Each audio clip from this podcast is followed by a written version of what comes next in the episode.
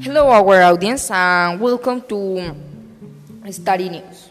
Today, we will talk about a subject of supreme importance for the young people and children the problems of education during the pandemic. Since many young people have had problems of for their problems virtual classes, either due to lazy, laziness or perhaps because they don't have mm, internet to connect to their classes or because they cannot concentrate at the same time of the, their lessons. But to emphasize only on this topic, we must know what is and much more. So, where is education during the pandemic? The pandemic caused by the coronavirus has caused a crisis across the board.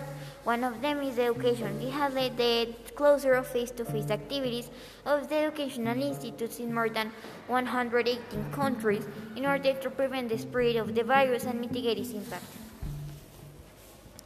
What are its impacts? The majority of people whose children took online classes during 2020 have not been satisfied with its quality, did not find it a positive experience, and would not be willing to maintain it in the future.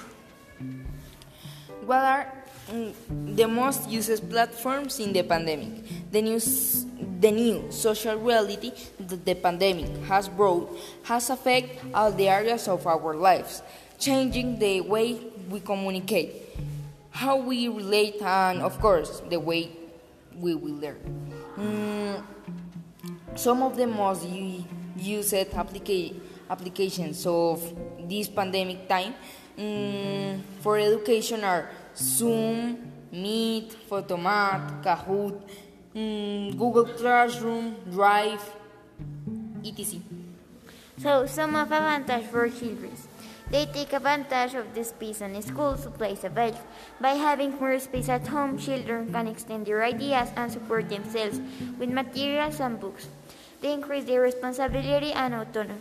There are no longer such strict bills or schedules which put these qualities to the test in them. They learn at their own space. The learning advantages are personalized and therefore of quality. Advantages for parents. You supervise his teaching by accompanying him in the virtual classes. You confirm firsthand the quality of the education that your children are receiving. You learn to know more about her or him.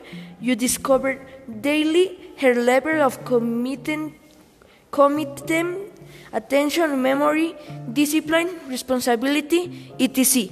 And the result of this podcast and